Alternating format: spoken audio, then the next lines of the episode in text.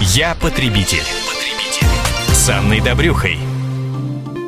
Сегодня мы поговорим о правах туристов. Кто-то уже побывал в выпускной поездке, кто-то собирается отправиться на курорты в бархатный сезон. Как отстоять свои права тем, кто недоволен отдыхом? И что важно знать на будущее тем, кто планирует турпоездку? Самые важные моменты мы разберем с экспертом по защите прав потребителей, адвокатом Дмитрием Лесником. Дима, здравствуйте. Здравствуйте. И вот очередная типичная история от Ольги.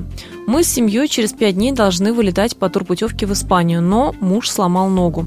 Нам без него лететь тоже не имеет смысла. Подскажите, как нам грамотно отказаться от поездки и сколько денег денег мы сможем вернуть в таком случае?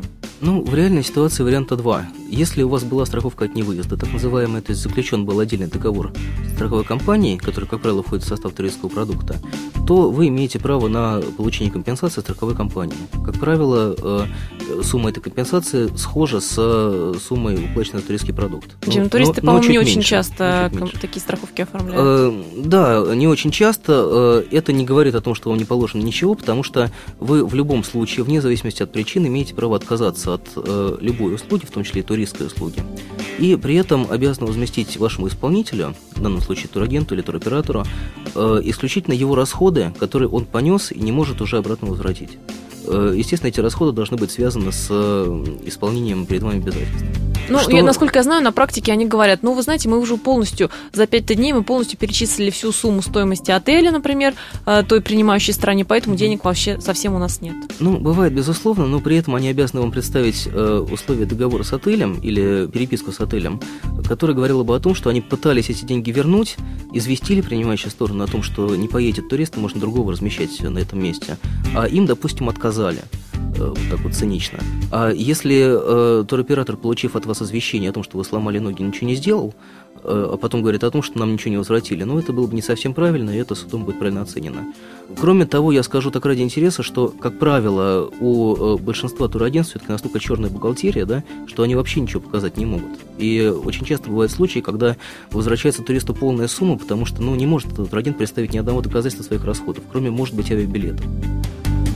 Да, интересно, это стоит иметь в виду, конечно, обязательно.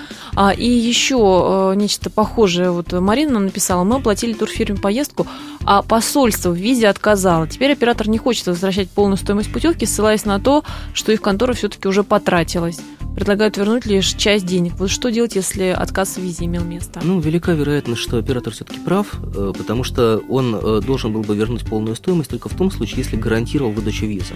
Допустим, если в турпродукт входила такая услуга, как гарантированное получение визы, что тоже бывает иногда, э, ну, в такой ситуации понятно, что этот недостаток является недостатком услуги, услуги и вернуть деньги нужно полностью в любой другой ситуации действительно э, туроператор не имеет никакой возможности влиять на политику иностранного государства, в том числе и визовую, да, э, для туроператора тоже такой же форс-мажор, как и для вас, э, но те расходы, которые он понес, связанные с исполнением обязательств перед вами, он действительно вправе удержать. Единственное, что он эти расходы обязан обосновать финансовыми документами, и эти расходы должны быть разумными и э, направленными прямо на обеспечение условий именно вашего договора, э, договора с вами, а не каких-то еще. Э, то есть, э, как у нас э, часто это любят делать, вычитать расходы на констовары, там, на зарплату сотрудникам, это делать нельзя.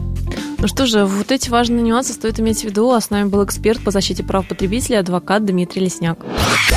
Я потребитель. потребитель.